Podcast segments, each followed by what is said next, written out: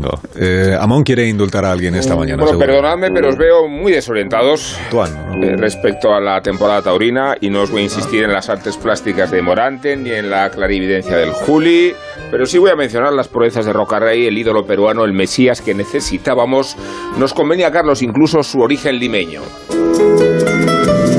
Así que déjame que te cuente, déjame que te diga la gloria del ensueño que provoca la memoria, porque hacía muchos años, acaso desde la plenitud de José Tomás, que no conocíamos un fenómeno taquillero, un ídolo de masas y un torero de valor inverosímil, entre cuyas virtudes impresiona haber logrado que los toros le tengan miedo a él.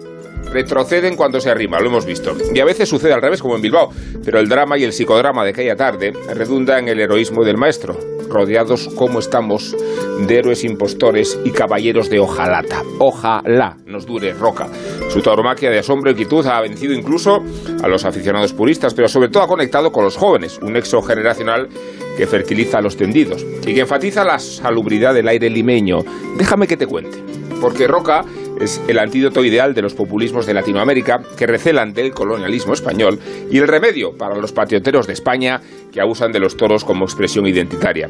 Estaba escrito para quien lo supiera leer, está escrito para quien se niega a aceptarlo, un torero arrogante, poderoso, comprometido cuyos apellidos definen a la perfección la solidez de su taromaquia y la ambición de su hegemonía. La roca y el rey.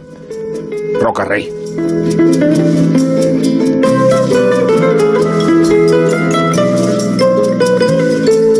Déjame que te cuente. Qué bonito este tema musical, es nuevo. Es, un nuevo lanzamiento. No sé si ¿Qué tal? Dani Ramírez lo Buenos conoce. días, Carlos.